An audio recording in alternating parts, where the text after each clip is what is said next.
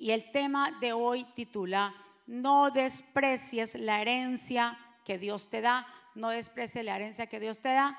Y nos basamos en números capítulo 32 del verso 1 en adelante. Cuando lo tengan, me dicen un amén y entonces así procedemos a leer. Usted en las pantallas va a ver la versión y va a estar leyendo la versión TLA.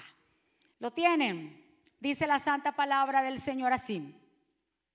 La tribu de Rubén y la de Gad tenían mucho ganado. Cuando vieron que la región de Hazer y de Galaad era buena para el ganado, le dijeron a Moisés, a Eleazar y a los jefes de Israel, las regiones de Arab, Dibón, Hazer, Nimra, Hezben, Ele, Seban, Nebo y Beón son muy buenas para el ganado. Y nosotros tenemos mucho. Dios conquistó estas regiones para su pueblo. Así que ahora le rogamos que nos dejen vivir en ellas. Y si a ustedes les parece bien, ya no iremos a vivir al otro lado del Jordán. Pero Moisés les contestó, así que a ustedes les parece bien quedarse aquí mientras sus hermanos van a la guerra. Por culpa de ustedes, las demás tribus, tribus se van a desanimar y ya no van a querer ir al territorio que Dios les ha dado. Eso mismo hicieron sus antepasados al principio, cuando los envié desde Cades Barnea a explorar el territorio. Llegaron hasta el arroyo de Escol, luego vinieron a desanimar a los israelitas para que no pasaran al territorio prometido. Pasemos al verso 14. Y dice así, y ahora ustedes que son tan malos como sus antepasados, hacen lo mismo. ¿Quieren que Dios se enoje de nuevo con Israel? Si ustedes se quedan aquí y no obedecen a Dios, él dejará morir a todo el pueblo en el desierto y ustedes serán los responsables. Entonces los de la tribu de Rubén, los de Galat, le contestaron a Moisés. Nosotros construiremos casas para nuestros hijos y corrales para el ganado, pero iremos al frente del ejército y lucharemos junto a las demás tribus hasta que ellos también tengan un lugar donde vivir. Lo único que deseamos es dejar a nuestros hijos bien protegidos en las ciudades que construyamos, para que la gente de esta región no les haga daño. Cuando los demás israelitas tengan también un lugar donde vivir, regresaremos a nuestro territorio, pues no queremos vivir con ellos al otro lado del río Jordán. Y Moisés le dijo, está bien, pero para que no haya problema, crucen el río Jordán con nosotros para ir a la guerra. Así obedecerán a Dios hasta que Él derrote a sus enemigos y, no, y tome este territorio. Luego podrán regresar a sus casas, pues habrán cumplido con Dios y, y con los israelitas.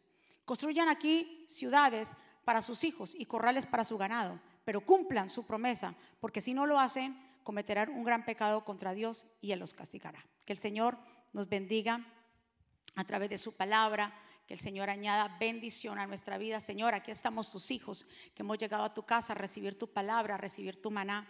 Señor, gracias porque tu palabra que es santa, bendita, tu palabra que es la que nos llena, es tu palabra la que sana, la que liberta. Señor, yo me pongo a un lado para que tú te establezcas. Señor, tu nombre tiene que ser exaltado, glorificado. Tú te llevas toda la gloria. Señor, te exaltamos en este lugar. Que se respire esa atmósfera de liberación. Que, Dios mío, cada uno de aquí salgamos diferentes porque ha sido tu palabra que ha sido sembrado en nuestros corazones y producirá en nosotros mucho fruto. Llévate todo espíritu de distracción, todo lo que no sea tuyo en el nombre poderoso de Jesús. Declaramos libertad en la atmósfera, en las vidas, en los corazones, Padre, en el nombre de Jesús. Y el pueblo del Señor dice, amén. Acabamos de leer una historia supremamente importante y que nos deja una enseñanza poderosa. Vamos a, ir un poquito a la historia. Estamos hablando aquí que desde que Dios sacó a Abraham de Ur de los Caldeos, el Señor le prometió a Abraham una tierra. ¿Cuál fue la tierra que Dios le prometió a Abraham? Canaán. Le dijo, ustedes van a poseer esa tierra, esa tierra será de ustedes. Les dio los límites, en números habla de los límites que Dios le dio a la tierra. Ustedes van a poseer esa tierra, será suya, yo se los entrego. Le dijo Abraham. Abraham el Señor le dijo que será una gran nación. Y esta palabra se cumplió de que iba a ser una gran nación y que iban a poseer la tierra, tenían que pasar el río Jordán porque había una heredad. Dios les dio una heredad. Dios les dio una herencia. La herencia era la tierra de Canaán.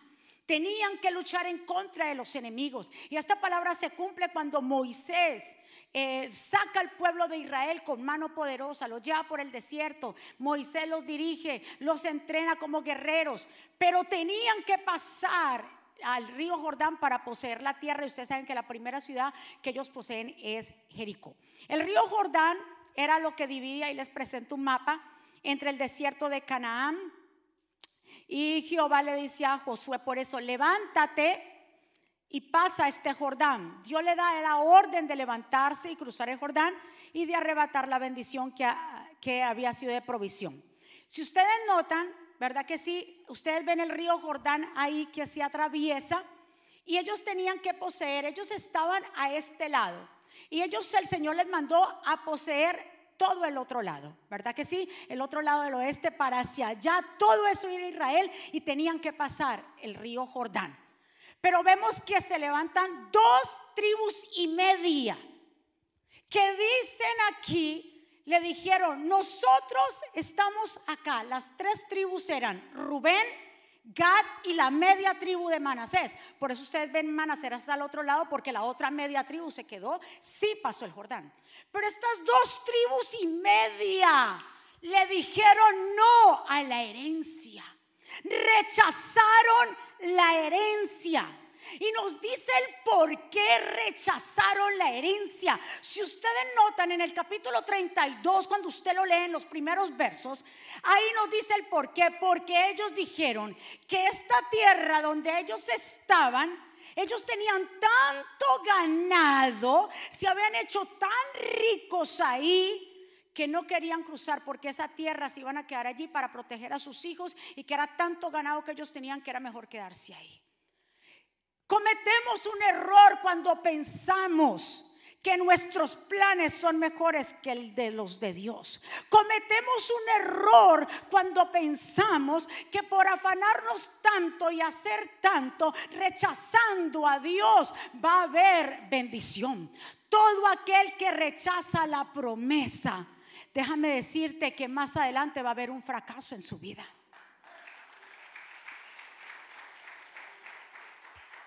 Nos dice que estas tribus tenían una inmensa muchedumbre de ganado. Cuando vieron que la región de Jazer y de Galaad era buena para el ganado, eligieron a Moisés que ellos se quedaban al otro lugar. Si ustedes notan, usted lo puede leer en su casa, es muy interesante leer el capítulo 32, es bastante largo, por eso traté de reducírselo. Moisés se pegó una enojada con ellos y lo leí un pedacito. Moisés le dijo, ¿qué? Ustedes se están rebelando en contra de Dios. Ustedes están siendo como aquellos que mandamos, los espías, que mandamos a espiar la tierra y vinieron con un reporte negativo 10 de ellos. Y cuando ustedes le hablaron negativo a estos espías, el pueblo desertó, el pueblo desanimó. Ustedes lo que están haciendo son unos malos líderes. ¿Por qué? Porque si ustedes se quieren quedar aquí, Ustedes lo que están haciendo es induciendo a la madre gente a decir que no pasemos al otro lado. Nuestras acciones, lo que hagamos, escuchen muy bien, de una manera u otra van a afectar a la gente que nos rodea. Moisés por eso se enojó y le dijo, pero ustedes cómo van a hacer eso? El Señor nos dice, nos dice que pasemos el Jordán, que poseamos la tierra. Esa tierra es buena. Esa tierra es una tierra que fluye leche y miel. Y está pasando en estos momentos así. Hay muchos cristianos que están desperdiciando. Le están diciendo a la herencia, yo no quiero, Señor, tu herencia. Yo no quiero vivir como, como tú me mandes, yo quiero lo mío. Y vengo a decirte, como te dije en un principio, cuando nosotros pensamos que nuestros planes son mejores, son un fracaso. Dios sabe lo que es mejor para nosotros. Dios sabe nuestro pasado, presente, futuro. ¿Cómo ellos, cómo se atrevían ellos a decirle al Señor, nos quedamos aquí cuando la, la palabra, el Señor había establecido que ellos tenían que cruzar? Diga conmigo, yo voy a cruzar. Vengo a decirte que no te quedes al otro lado. No te quedes al otro lado pensando que tu afán o pensando que tus negocios, porque aquí nos habla eso, él pensaba en sus negocios, pensaba en su ganado, dice que su familia la vamos a dejar aquí, pero Moisés fue muy inteligente, dijo, bueno, como que dice, yo no voy a pelear con ustedes. Porque el Señor tampoco pierde el tiempo con nosotros cuando nosotros insistimos. Digo, está bien, pero eso sí les vengo a decir. Ustedes pretenden que todas ustedes que son bien grandes, porque la tribu de Manasés era una de las más grandes, ustedes pretenden que nosotros, todas estas otras tribus, ¿verdad que sí? Eran 12 y las otras tribus pasamos allá y nos vamos a enfrentar a ese montón de enemigos. No, ustedes van a hacer una cosa. Dejen a sus familias, está bien, dejen a su ganado acá. Pero ustedes, los guerreros, se van a pelear con nosotros. Y cuando ya hemos peleado y hemos conquistado la tierra y ya las se hayan contribuido o repartido las tierras a todas las tribus y todas las tribus estén juiciosos en sus lugares, ustedes se devuelven. Dijeron, listo, no pasa nada. Cinco años tal vez pasaron para ellos volver a regresar a sus familias. Pero Moisés les dijo esta regla, porque no era justo de que estaban desobedeciendo la palabra del Señor.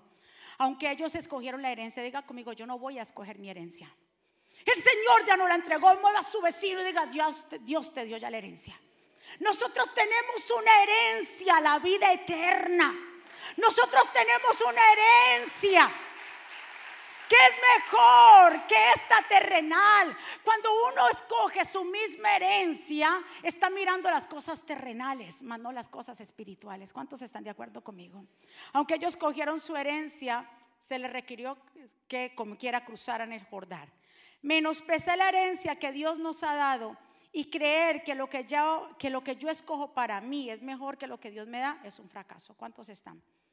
Rubén, Gad y la media tribu de Manasés cayeron en la tentación que describe el apóstol Juan en 1 Juan 2.16. Miremos qué dice.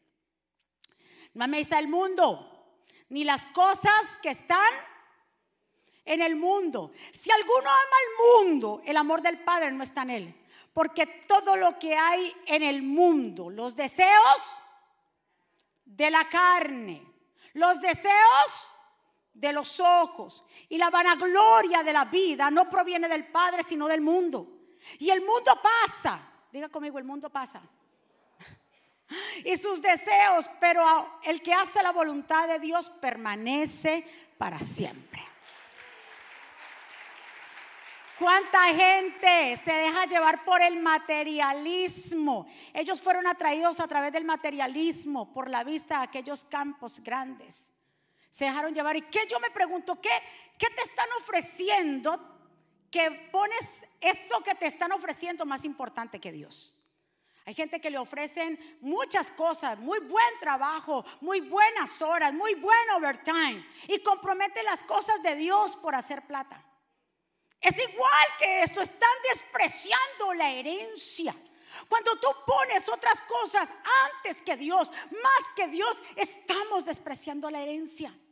Y vienen consecuencias para aquellos hijos que desprecian la herencia, que no la saben eh, llevar, que la malgastan. Dios nos ha dado vida. Jesús hizo un sacrificio muy grande por nosotros. Él nos dio la herencia, Él pagó por adelantado. No tenemos ninguna diferencia a estas dos tribus y media que despreciaron la herencia. Estas tribus no lucharon por la heredad prometida por Dios, ellos lucharon porque había una conveniencia de volver otra vez a su lugar. Y usted mira, pero ¿qué tiene de malo querer lo bueno? Es que no tiene nada de malo usted querer lo bueno, todos queremos lo bueno, pero no podemos mezclar lo bueno a nuestros ojos con la voluntad de Dios y obedecerlo a Él, quien, quien, fue que nos creó, porque Él sabe lo que nos conviene. Todos queremos lo bueno, pero hay una, una, línea entre lo bueno y lo que Dios quiere para nosotros. Ellos solamente miraron su parte. Miraron la parte del otro lado. Óyeme, ¿usted sabe lo que quedarse al otro lado cuando Dios me está ofreciendo una tierra que fluye leche y miel? Quedarme al otro lado cuando Dios me está diciendo que allí Él va a enviar la lluvia temprana y tardía, que Dios me va a dar bendición. Ellos estaban confiando más en sus estrategias. No confíe en tus estrategias. Tú podrás ser muy buen negociante, podrás ser muy buen empresario, podrás ser muy bueno en lo que hagas, pero no confíes en tus estrategias. Deja que Dios guíe tus pasos. Deja que la voluntad de Dios sea la que se establezca. Porque nos va a ir bien. Diga conmigo, me va a ir bien, porque Él conoce lo que Él todo nos dice, cómo Él nos lleva todo lo que a nosotros, si nosotros hacemos todo lo que Él nos dice, nos va a ir bien. Diga conmigo, a mí me va a ir bien. Dios había determinado, qué increíble, y tengo muchos versículos aquí, quiero compartírselo más si lo podemos hacer todo. Dios había determinado los límites preciosos de, o precisos de la tierra prometida. Dios había dicho de aquí hasta acá, de acá hasta allá. En ninguna manera habló de los otros límites. Dijo, después del río Jordán, de aquí para allá ustedes son aquí, de aquí para allá. Es impresionante. Entonces ellos se salieron de esa parte. Si Dios había establecido ya cuál era la tierra prometida, porque nosotros queremos siempre hacer lo que, lo que es nuestra voluntad. Escuche muy bien, por eso usted y yo estamos aquí, los que me están viendo allá.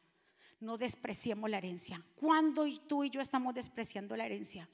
Como le digo, cuando ponemos a otras cosas más que a Dios. Luchemos por la herencia que dura para siempre. Primera de Corintios 9:25. Mire lo que dice. Los que se preparan para competir en un deporte, los que practican el deporte o hacen deporte, dejan de hacer todo lo que pueda perjudicarlos, ¿verdad?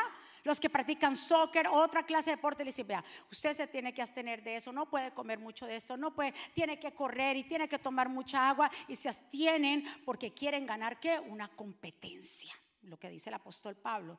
Los que se preparan para competir en un deporte dejan de hacer todo lo que puedan, puede para, eh, que pueda perjudicarlos. Y lo hacen para ganarse un qué? Un premio que, que no dura mucho. Porque el día que usted se gane ese premio, lo va a dejar allí. Y el día que se muera, ¿se va a llevar la copa? ¿Se va a llevar el premio? Absolutamente. Dice ahí no dura mucho. Nosotros, en cambio, lo hacemos para recibir un premio que dure para siempre. Hay un premio que dura para siempre y es la vida eterna. No te dejes llevar por eh, proposiciones que te dan el mundo, el trabajo allí. Ven para aquí, pon acá. Ay, pero es que es el día de la iglesia. No importa, un día que falte, dos días, ah, eso no pasa nada. Y ahí comienza la gente a? A desertar, a desanimarse. Mira, hay una, una cuestión aquí que cuando inmediatamente el enemigo sabe que cuando lo que hay en nuestro corazón también, porque si nos basamos en todos los afanes, en querer hacer más y querer montar un imperio, no es malo usted tener aspiraciones, pero hasta qué punto llegan tus aspiraciones que comprometen las cosas de Dios. ¿Hasta qué punto llegan? Porque todo lo que sobrepasa a Dios no será nunca de bendición. ¿Cuántos están de acuerdo conmigo?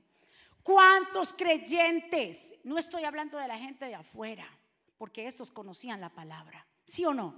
Pertenecían a las doce tribus de Israel, conocían el Torah, conocían la palabra, conocían las maravillas. Te estoy hablando a ti cristiano que me estás escuchando. ¿Cuántos cristianos están despreciando la herencia? Que conocen la palabra, que saben de Dios, que saben las maravillas que Dios ha hecho, mas sin embargo no se quieren comprometer, mas sin embargo quieren vivir su vida como quieran. La actitud de despreciar la herencia, es decir, no necesito, es como por ejemplo si usted le va a entregar una herencia a un hijo suyo. Si le dice, mi hijo le va a entregar la herencia y su hijo le dice, no, yo para qué, yo no, yo, no, no, ¿qué es usted con eso? Y usted le desprecia la herencia, ¿qué le está diciendo su hijo? No necesito lo tuyo, yo tengo lo mío y con lo mío basta y es mejor que lo tuyo. ¿Así o no? Así hay gente y cristianos que desprecian la herencia como la despreció Esaú en Génesis capítulo 25. Y la primogenitura, más que vemos aquí como Dios habla del primogénito, pero en sí la primogenitura nos lleva a entender que más que un rango genético, la primogenitura es un atributo espiritual para conservar a través de los, primogénitos de los, de los misterios de la revelación. Porque vemos aquí casos donde Dios no escoge por ser el primero, sino quien tiene el corazón para servirle. Ay, no es que yo soy el primogénito. Vemos en la Biblia que muchos fueron los primogénitos, pero no, Dios no miraba en realidad. El primogénito no es por sangre, no es el primero que nace, sino aquel que lleva el corazón conforme a Dios que quiere servirle. Tal vez tú no eres el primogénito de tu casa, fuiste el último, fuiste el medio, fuiste no sé quién, pero fue el que Dios escogió porque sabe tu corazón. No importa. el momento cuando tú naciste, Dios está mirando lo de adentro. Y aquí vemos que eh, eh, Esaú nació de primero y ya y él se la creyó mucho, pero verdaderamente su corazón no estaba para Dios. Pero más Jacob tenía un corazón para Dios. Y vemos acá que eh, él estaba haciendo un potaje, ustedes saben, estaba preparando un potaje de lentejas, él allí, y viene eh, Esaú con mucha hambre. Le dijo, dame ese potaje, porque siento que me voy a morir, tengo mucha hambre. Y este más avispado, ¿verdad? Más vivo, le dijo, yo te lo voy a dar, pero si me vendes tu primogenitura. ¡Wow! ¿Y qué dijo él? Véndeme primero tu primogenitura. ¿Y qué le dijo? Listo, no hay problema. ¿Para de qué me sirve los derechos de primogénito? ¿De qué me sirve a mí esa herencia? ¿De qué me sirve a mí esto? Y ahí dice bien claro, véndeme entonces los derechos bajo juramento. Y insistió Jacob a Esaú y lo juró. Y así, y fue así como le vendió a Jacob sus derechos de primogénito. Jacob por su parte le dio a Esaú pan y guiso de lentejas. Luego de comer y beber, Esaú se levantó y se fue. De esta manera, Dios mío, póngale cuidado a esta palabra. Mire lo que dice. De esta manera, Esaú despreció sus derechos de hijo mayor. De esta manera, él menospreció, él menospreció la herencia del Señor, cambiando lo eterno por lo temporal cambiando lo que es eterno por lo temporal. Y cuando la gente se afana tanto y cambia las cosas espirituales por el trabajo, por lo terrenal, está perdiendo de vista la herencia. Le están diciendo al Señor, con mis fuerzas es que yo puedo. Y estamos muy equivocados, porque luego vienen consecuencias para nuestros hijos. Yo mirando a estas niñas danzando, Dios mío. Yo no sé cómo hay gente que se levanta en contra de la danza y habla de la danza y se atreven a sacar un versículo fuera de contexto cuando habla que una, la, hija de, esta, de esta mujer de, de uno de los, de los romanos, de emperadores romanos, danza para Juan el Bautista dice que por medio de esa danza fue que le cortaron la cabeza al Juan el Bautista. ¿Cómo se atreven a comparar? Esa danza era para un hombre. Estas niñas danzan para el rey de reyes, señor de señores. Ellas no hacen, óigame, ¿cómo se atreve la gente decir que la danza? Ellas no están danzando para un hombre, ellas están danzando para el rey, para el eterno, para el grandioso. Cuando venga alguien a decirle eso, dígale hermano, usted está mal, está sacando fuera de contexto ese versículo bíblico, porque esta danza fue para un hombre, esta niña danza para el rey. Su vestuario, mira el vestuario de esas niñas, para nada son vestuarios ni provocativos ni para nada sus movimientos son provocativos. Nos basamos en lo que dice la palabra del Señor, que cuando pasaron al otro lado, de cuando Dios abrió el mar, este, eh, María o Miriam comenzó a danzar, sacó la danzarina. También David danzaba ante la presencia del Señor. Y viendo estas niñas, ¿por qué retomo lo estas niñas? Porque cuando yo las miré, yo estaba ahí, en un momento las miro y el Señor me dice, herencia de Jehová. Yo digo, wow, herencia de Jehová, espérate, espérate. Estas niñas, estos niños suyos míos, es tus hijos, mis hijos, tus hijos y mis hijos son los que van a llevar a cabo la herencia. Tus hijos, mis hijos son los encargados de avanzar. Así me decía el Señor ahí. Mira las herencias de Jehová. Son tus hijos. ¿Cómo es que no tienen hijos ustedes? Tengan muchos hijos. Muchos, muchos. ¿Sabe por qué? Porque dentro de cada uno de ellos decimos, no es que hay jóvenes que dicen, no es que yo no voy a tener hijos, mira cómo está el mundo, mira cómo lo que va a pasar, hay tan terrible, hay cómo voy a criarlos. Si tú lo crías en el temor de Dios, Dios los va a usar. Puede ser que en un momento se aparten, puede ser que en un momento sean rebeldes, pero que llegan, llegan, ¿sabe por qué? Porque están sellados, porque hay un sello, porque hay un sello que los identifica como hijos de Dios. Porque hay un sello sobre ellos que el enemigo lo reconoce y dice, ay, mira esta, ay, mira este, no lo puedo tocar. Oh, los influencia de una manera. La música, el mundo aquí pueden cometer errores, pero que llegan, llegan. Son nuestros hijos de los cristianos los que Dios va a preparar. Son los que van a llevar a cabo tú y yo. Vamos a irnos, nos vamos con el Señor, pero ellos son los que van a llevar a cabo los planes. Yo no sé con quién yo hablo aquí. Herencia de Jehová. Aplaudimos a las niñas, a esos niños, a esos jóvenes que están en la casa del Señor, que quieren comprometerse con papá. De ellos, en ellos hay un llamado. En ellos hay un llamado. No importa cómo tú los veas ahora, con depresión. Yo reprendo todo espíritu de depresión sobre nuestros jóvenes. En el nombre de Jesús, porque ellos son herencia de Jehová. Yo reprendo en el nombre de Jesús cualquier espíritu que los esté atormentando, porque en ellos está el sello del Señor. Y ellos van a llegar a los pies del Señor. Vamos, denle un aplauso. Esaú despreció la herencia, mas Jacob la supo arrebatar. ¿Cuántos arrebatados hay aquí? Que dicen, yo no me quedo al otro lado. Vengo a decirte que por favor no te quedes al otro lado. Estas dos tribus y media confiaron en su propio ganado, confiaron en lo que tenían, confiaron de que sus hijos iban a estar al, al, otro lado, mejor al otro lado. Déjame decirte que no, todo lo que Dios da lo da bueno. Y cuando Dios te dirige por una parte, hazlo, porque vas a progresar, vas a prosperar y todo lo que Dios te entrega es bueno, agradable y es perfecto. Dele otro aplauso fuerte. Escuchen muy bien, somos de la congregación de los primogénitos, Hebreos 12:23. A la congregación de los primogénitos que están inscritos en los cielos, a Dios, el juez de todos, a los espíritus de los justos que han sido hechos perfectos, a Jesús, el mediador del nuevo pacto, y a la sangre rociada que habla mejor que la de Abel. Entonces, ¿quiénes somos los primogénitos? Somos nosotros, la iglesia, somos la congregación de los primogénitos a través del pacto que Jesús hizo, el nuevo pacto en la sangre. Nosotros ahora somos los que llevamos la promesa. Nosotros llevamos la herencia y no la podemos desperdiciar. Diga conmigo, yo no voy a despreciar la herencia. Óigame, nosotros conociendo el sacrificio que hizo Jesús en la cruz, lo que pasó, Él pagó por adelantado. ¿Usted me escuchó eso?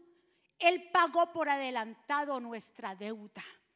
Él lo pagó porque tú y yo merecíamos la muerte y el infierno. ¿A cuánto Dios los ha sacado de la muerte? ¿A cuánto Dios los ha librado de una muerte? Porque si en ese momento te morías, te iba para el infierno. Es dando Dios oportunidad a tu salvación. Dios pagó por adelantado para que nos arrepintamos, para que volvamos a Él. Porque Él siempre quiere darnos una oportunidad. ¿Cuánto le dan el aplauso fuerte a papá? ¿Te imaginas que Dios nos hubiera llevado cuando estábamos perdidos? ¿Cuánto estábamos perdidos? Todos estábamos perdidos en delitos y pecados, éramos malos, sinvergüenzas. Hacíamos todo lo malo. ¿Te imaginas que Dios, que hubiera llegado la muerte en ese momento cuando no le pertenecíamos a Dios? ¿Dónde estaríamos? Te mira, si es pies bajo, si es pies bajo tierra, no, estaríamos en el infierno quemándonos. Mas Dios ha tenido misericordia.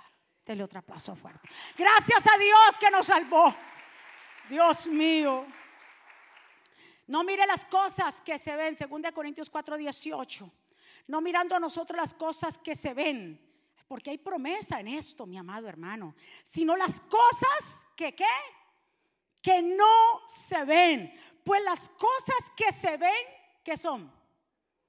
Ahí lo dice, temporales. Pero las cosas que no se ven son eternas. Que ellos estaban viendo lo que se veía, el ganado, la buena tierra, que si aquí estaban poniendo atención más en lo que ellos veían. Yo no sé qué es lo que tú estás viendo, pero no le pongas tanta atención a lo que estás viendo. El caos en tu familia. No le ponga atención ahora mismo a, de pronto a la rebeldía de tus hijos, a la enfermedad que te hablaron, a lo que está pasando. No, no te le pongas cuidado a eso.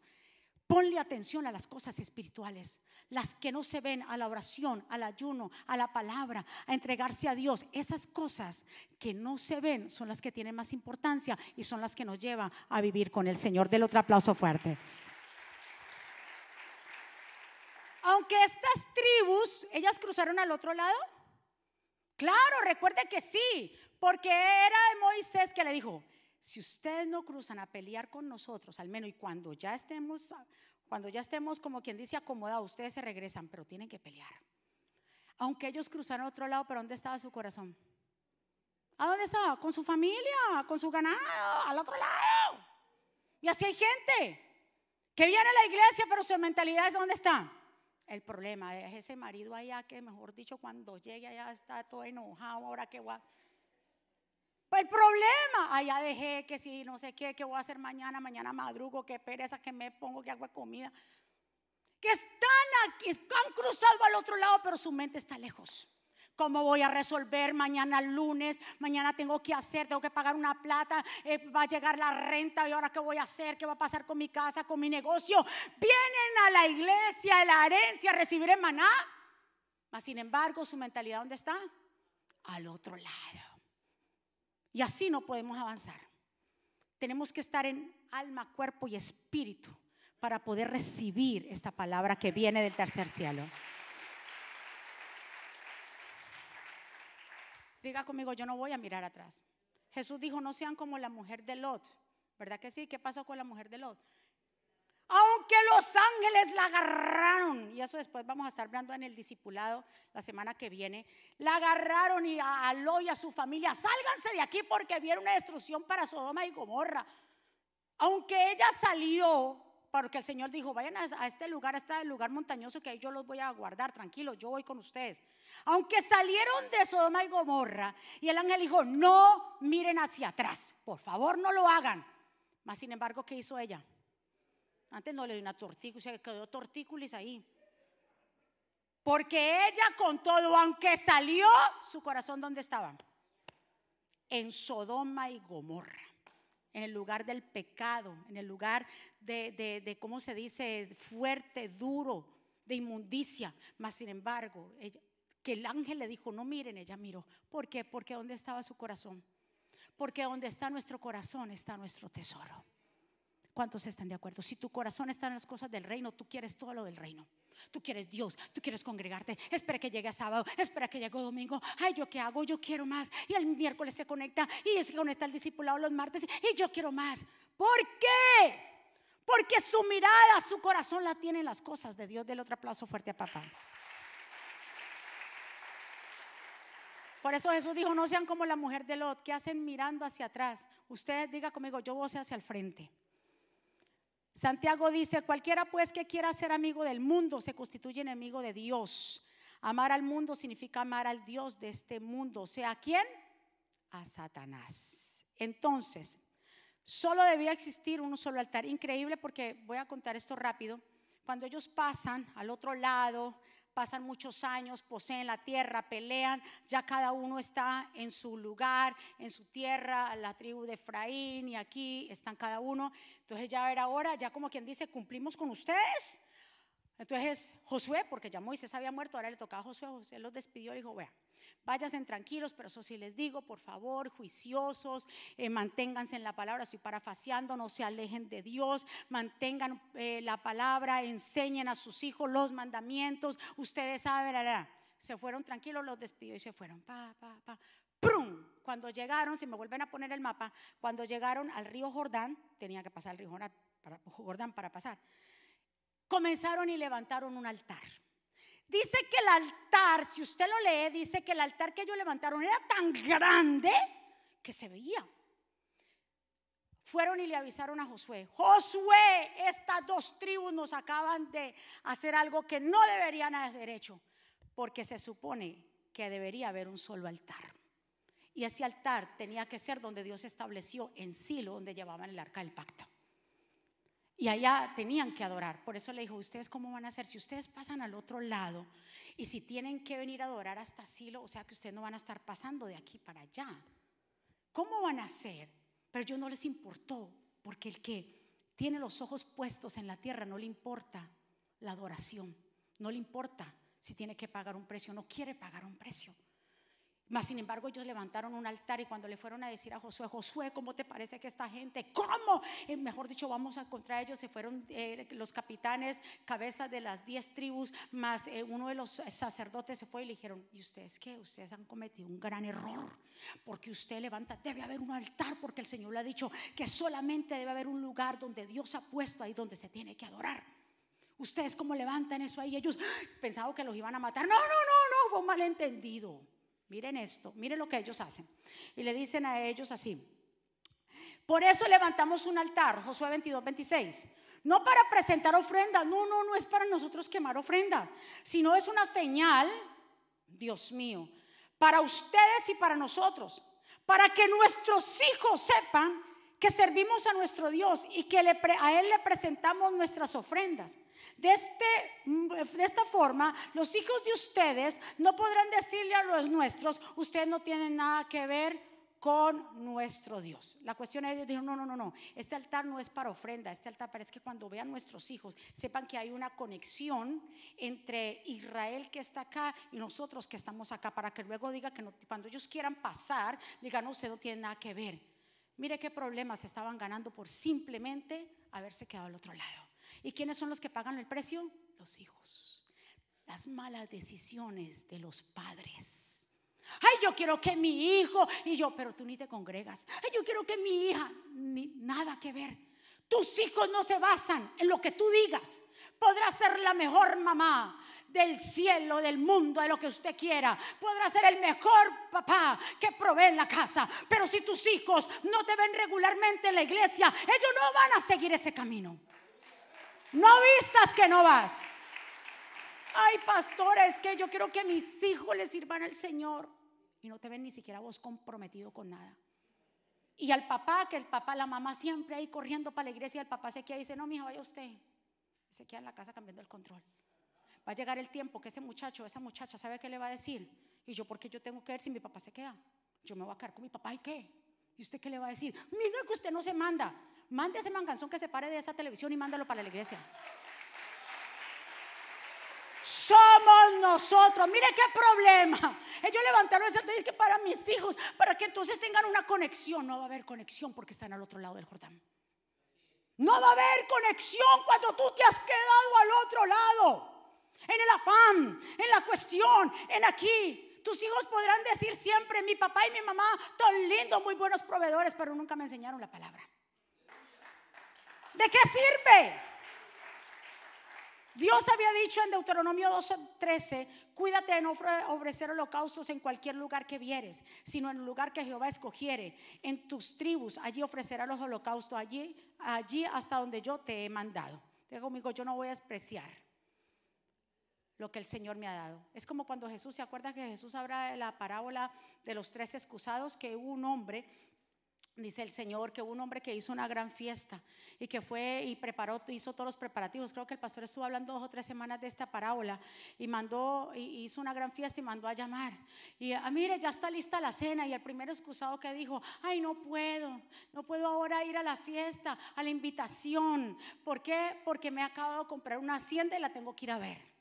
Al otro, vea que ya está, que listo, que la comida camine, que hay pollo guisado. No, no, ahora no, porque es que acabé de comprar cinco juntas de bueyes y las tengo que ir a chequear. Y al otro, mire que ya que la fiesta está lista, que hay ahí. No, me acabo de casar. Es lo mismo que están haciendo, desprecio. ¿Cuántos cristianos están despreciando la herencia? Es que no me siento bien. Toda la semana te sentís bien, es el domingo es que estás con los achaques me dio jaqueca. Mi hijo, tráigame, te. El, ¿Por qué te enfermas el domingo o el sábado en la noche? ¿Por qué te enfermas? Es un ataque espiritual. O está simplemente usted mismo llamando esa enfermedad psicosomática. Ya sabe que empieza el domingo y empiezas a enfermarte y a darte dolor de cabeza. Y como no tiene los ojos puestos en las cosas del Altísimo, cualquier dolor de cabeza te deja en la casa. Ay, un desaliento, pero el lunes está ahí, trapeando, barriendo, haciendo y, el, y atendiendo al muchacho, el perro saca.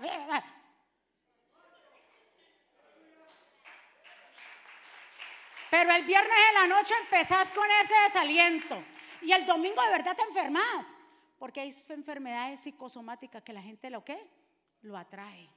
La llama. Y de verdad, puede ser que sea verdad, pero apenas y ves el servicio ahí en, la televisión, se termina el servicio, te termina, ¿qué van a comer? ¿Qué vamos a almorzar? Y te paras a, es que a cocinar. sí, denle un aplauso fuerte al Señor. Dios mío. Rechazaron la invitación. ¿Y qué dijo el Señor en la parábola? Ah, sí, ellos no tienen tiempo. Yo no pierdo el tiempo con los que no quieren darme mi tiempo. ¿Me, dio a entender ese trabalenguas? Eso es un rap ahí que lo vamos a... Yo no voy a perder el tiempo con los que no quieren honrar mi tiempo. Vayan a las calles, traigan al cojo, traigan al desvalido, métanlo acá, porque hay suficiente. ¡Wow! Tú y yo éramos esos que estábamos cojos, desvalientes, enfermos, endeudados y Cristo nos invitó y aceptamos la invitación. ¿Cuántos han aceptado la invitación en este lugar? ¡Woo! Ay, Señor, porque esto no es solamente porque el que es invitado, sino aquel que llega a la fiesta. Uh, oh my God. No es el que Dios haya invitado, sino que qué? El que quiere ir a la fiesta. Así es sencillo. Invitó a unos muy fin, fin, fin, porque le estaba hablando a los judíos. Estaba diciéndoles a ellos que, que, ellos pensaban que porque eran judíos nada más iban a meterse en el reino de los cielos. El Señor les dejó decir, no, a los como dice Juan capítulo 1, el Señor dijo, o dijo a Juan la Bautista, a los suyos vino y los suyos no le recibieron. Nosotros le hemos recibido, aunque no hemos visto, pero hemos creído. ¿Cuántos han creído? Escuchen muy bien. Así como esta parábola, así hay muchos hoy en día rechazan la gran invitación del Evangelio que les hace que venir a Cristo y ser salvos. Algunos están ocupados en las vidas laborales trabajo el domingo, overtime, no tengo tiempo. Otros en su vida familiar, tengo familia que atender. Y así sucesivamente, o están hundidos en sus pecados, sus delitos y, delitos y pecados y simplemente no quieren entrar a la invitación. Yo digo, qué bendición entrar a esa, entrar a esa, a esa invitación del Señor, porque en esa invitación Él no la hace y solamente que los que están presentes es que pueden heredar. Solamente los que están presentes son, los que pueden comer del banquete. El Señor ha puesto un banquete delante de nosotros, pero hay muchos que los desprecian. No quieren, quieren seguir como afanes, con los afanes, quieren seguir eh, con depresión, con tristeza. Ahí, pero Dios nos presenta un montón de oportunidades, pero hay gente que sigue rechazando. Y ya casi para terminar. El fin de estas tribus, ¿cuánto le gustaría saber qué pasó con estas, porque los otros quedaron súper ricos, chévere. El Señor estaba allí, ya cesó el maná, ellos sembraron la tierra, la tierra les daba, fueron muy beneficiados. Bueno, vemos a Israel, una, una nación poderosa. ¿Y qué pasó con los que se quedaron al otro lado? Mire lo que pasó, el fin de las dos tribus y media. ¿Cuáles eran las tribus? Usted se me las va a aprender. ¿Cuál eran? Gad, Manasés, pónganle el mapita, por favor, para que ellos lo vean de nuevo y quiero que se aprendan lo del río Jordán. ¿Ve? Manasés, la media tribu, porque Manasés se dividió entre dos. La media tribu de Manasés, Gad y Rubén, fue los que se quedaron al otro lado. Las otras poseyeron la tierra desde acá, mire, hasta arriba todo eso es Israel, una tierra muy bendecida por Dios. Y ellos se quedaron allá. Pero ¿qué pasó con estas tribus? Dios mío, mire lo que pasó en Primera de Crónicas capítulo 25 al 26. Y ya estoy terminando. Todos estos fueron jefes de sus grupos familiares. Eran soldados valientes y muy famosos.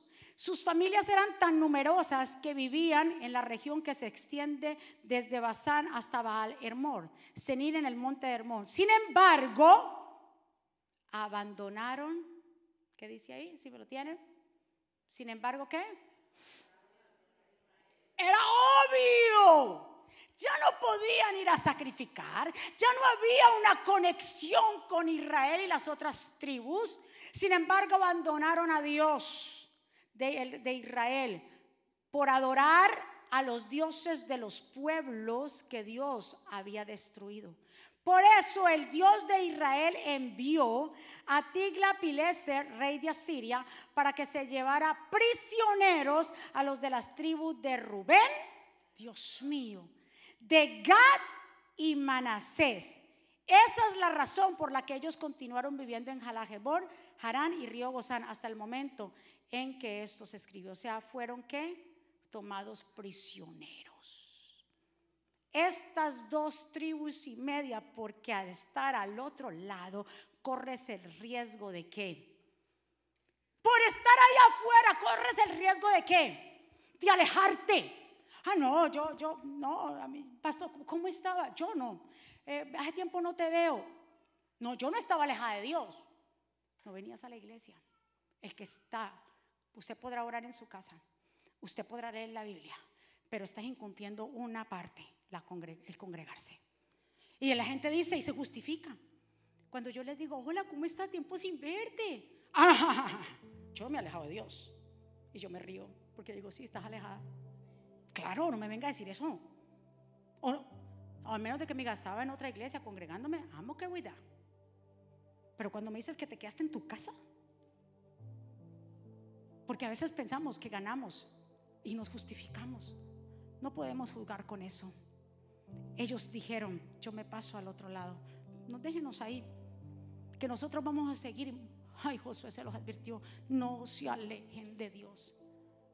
Y el hecho de haberse alejado de Dios, claro, ellos corrieron el riesgo.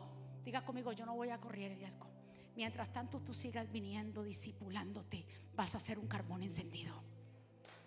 Vas a ser un carbón encendido. Pero si sigues confiado en tu propia prudencia, vas a correr el riesgo de pasar como le pasó a estas dos tribus y media que el Señor mismo se los entregó a quienes? A los enemigos. ¿Por qué? Porque se alejaron de Dios. Y aquí el problema. Y ellos, ellos están preocupados porque ¿dónde, ¿qué pasó con el ganadito, hombre, que tenían tan bueno? Porque para eso no es que ellos se quedaron ahí en el capítulo 32. ¿Qué pasó con el ganadito? Perdido, se lo quedaron otros. Ja, ja, ja. La gente acumula, trabaja y para el retiro y acumulando. Y los niñitos, papá, nos vamos de vacaciones. No, mi hijo, otro tiempo, mi hijo, porque hay que, hay que. ¿Y si te morís? ¿Quién lo va a disfrutar? Otro. O tus hijos vienen y, tanto que es dispalfarra, un no o de, botan toda esa herencia, tanto que guardaste, tanto que te afanaste. ¿Cuántos están de acuerdo conmigo? no desprecias la herencia que Dios te ha entregado. Dios te ha ofrecido la vida eterna. La tenemos ahí, la invitación. Como dijo Jesús en Apocalipsis, he aquí yo estoy a la puerta y llamo. Dios está llamando a tu puerta de tu corazón. Si el que abre la puerta, yo cenaré con él y él conmigo. Pero hay que abrir la puerta. ¿Cuántos están de acuerdo? Hay que abrir la puerta. Cuando el Señor nos haya el llamado, hay que correr. Diga conmigo, yo voy a correr al llamado. Cuando Dios le hizo el llamado a Mateo, Mateo, ¿qué estaba haciendo? Mateo estaba robando, era cobrador de impuestos de la gente romana, siendo judío, le estaba robando a los mismos judíos. Y estaba ahí en la mesa cuando Jesús, Jesús ni le dijo nada, pero es que nosotros estamos enseñados que nos convenza. Jesús le dijo, mira, te voy a sacar el libro de los cinco pasos para que te conviertas. No, Jesús le dijo, Mateo, sígueme. Y Mateo dice, pa, pum, tiro a esa mesa y me voy con el Señor. Eso es de convicción. Pero creemos que no sé. Es que todavía no estoy listo. Déjeme ver. Yo necesito más tiempo. Déjeme mirar a ver. Déjeme al paso, pastor. Déjeme al paso. Déjeme al paso que yo estoy ahí. Cuando uno se convierte al Señor, eso es de una que va. De una que va. Cuando decimos, lléveme al paso, es porque todavía tu corazón no se ha entregado por completo. ¿Cuántos están de acuerdo?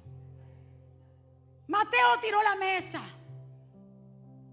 Pedro, Juan, Andrés, los hermanos, Jacobo, tiraron las redes cuando Jesús los llamó. Le dijo, vengan, Y ya ustedes no serán más pescadores normales, sino pescadores de hombre.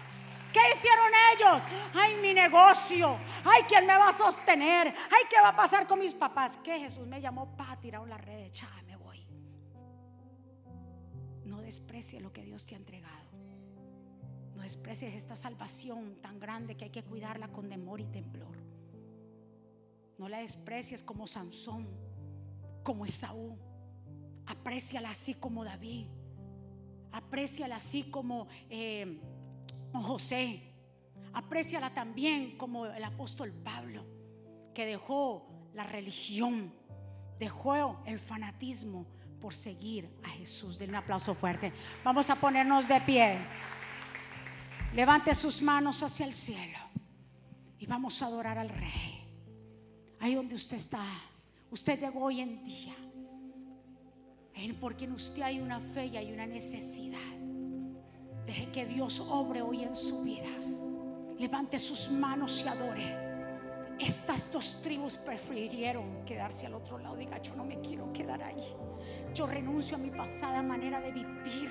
Yo renuncio a todo el dolor, a todo el pecado, a toda la inmundicia. Yo quiero pasar. Lo que Jesús me ofrece es mucho mejor. Él vio mi condición, no era nadie. Me hizo uno de su pueblo. Real sacerdocio, escogido por Él. Él es mi Padre y yo su Hijo. Admirable consejero, príncipe de paz, el que es que el que se hizo carne, lleno de gracia y verdad.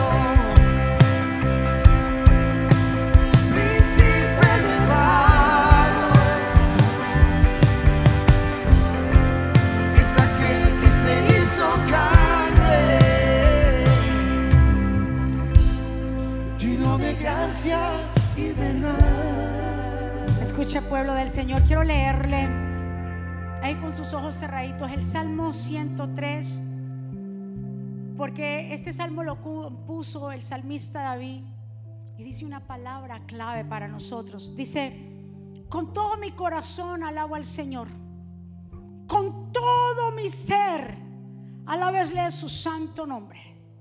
Con todo mi corazón alabo al Señor y no se olvide de ninguno de sus beneficios. Diga conmigo, el Señor me entrega beneficios.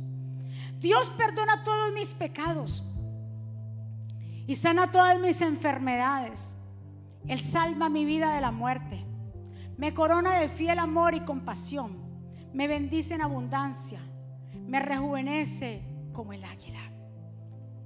Escuche pueblo, cuando no despreciamos la herencia, sino con la sino que la valoramos, el Señor nos corona con sus favores y misericordias. Él nos da los beneficios. Los que cruzaron tenían la cobertura del Señor, había una gran cantidad de ejército, hermanos, estaban unidos. Dios no quiere la división, Dios quiere la unidad.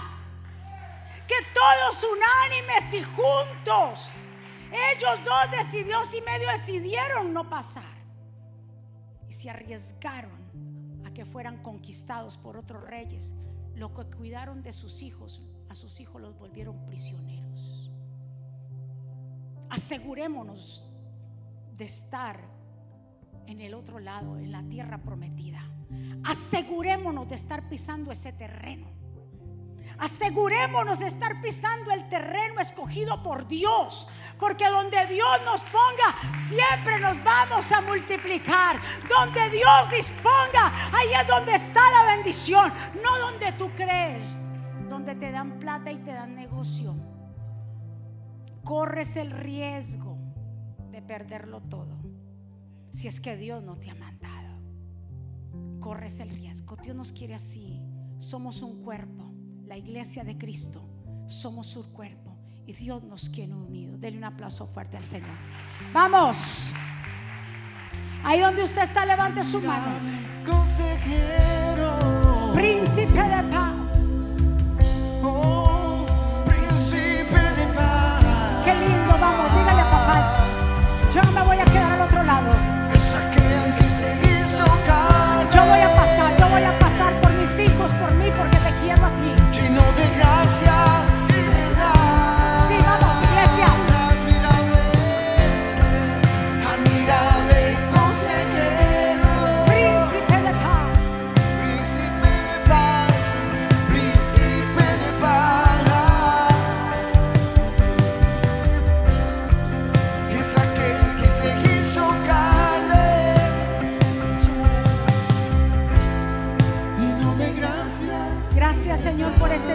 maravilloso. Gracias por permitirnos estar en tu casa. Siempre tú nos entregas una palabra. Siempre tú nos alimentas porque tú nos amas y nos confrontas con nuestras debilidades para que arreglemos nuestra vida. Señor, permítenos ser fuertes, ayúdanos, enséñanos a ser fuertes, a no quedarnos al otro lado. Queremos pasar ese río Jordán. Queremos quedarnos en el lugar donde tú nos has puesto. Queremos recibir la herencia, la tierra prometida, el caná prometido que es el cielo. Esta salvación, Señor, que tú nos has dado, no la vamos a despreciar. Honramos lo que tú has hecho en la cruz del Calvario. Gracias por tu sacrificio perfecto. Lo que merecíamos nosotros, tú lo pagaste y lo pagaste por adelantado. Gracias por librarnos, Señor, de las garras del enemigo, del infierno y de la muerte. Gracias, mi Señor. Cuidaremos esta salvación con temor y temblor. Si hay alguien aquí o alguien allá que desea reconciliarse con Jesús, aceptar a Jesús como Señor y Salvador, hacer una confesión de fe, yo te invito que donde tú estés, si te conectaste hasta ahora, si estás aquí hoy, si has llegado por primera vez o llevas tiempo viniendo, pero hoy a través de esta palabra tú te quieres reconciliar, te invito que juntos hagamos esta oración y repitas conmigo, Señor Jesús, Yo te doy gracias por mi vida. Te pido perdón por mis pecados. Yo te recibo como mi Señor y suficiente Salvador. Señor, ayúdame, perdóname, enséñame, dirígeme, Señor. Gracias por tu amor, por tu bondad, porque tú has sido bueno y hasta aquí tú nos has traído. Gracias por tu fidelidad, Señor. Dile, reconozco que soy pecador y que necesito tu perdón. Reconozco que eres el Mesías, el Hijo del Dios viviente. Perdona mis pecados. Perdóname, Señor. Escribe mi nombre en el libro de la vida, en el nombre de Jesús. Denle un aplauso fuerte al Señor. ¿Quién vive? Y a su nombre. Y el pueblo de Dios. ¿Cuántos recibieron esa palabra de poder? Diga conmigo, yo voy a pasar al otro lado. Donde Dios disponga, donde Dios me ha puesto. Yo no voy a ser causa de división completamente. Nos vamos entonces, levantemos nuestras manos y vamos a darle gracias a papá. Padre, gracias por este tiempo maravilloso. Gracias por cada vida que está aquí, las vías que se conectan allá. Gracias por tu palabra que es santa y bendita. Nos la llevamos en nuestro corazón y va a comenzar a producir en nosotros mucho fruto. Declaramos que esta semana será una semana de buenas noticias, de cielos abiertos. Será una semana donde veremos tu mano poderosa actuar a favor de tus hijos, Padre. Gracias Espíritu Santo por la obra maravillosa que tú has comenzado a hacer en esta casa y con cada vida, con cada persona de este ministerio, con cada oyente que escucha esta palabra, porque es tu palabra la que transforma. Pueblo del Señor, que Jehová te bendiga y te guarde. Que Jehová haga resplandecer su rostro sobre ti y tenga de ti misericordia. Que Jehová alce sobre ti su rostro y ponga en ti paz. Y termino con estas palabras. Vivan en gozo.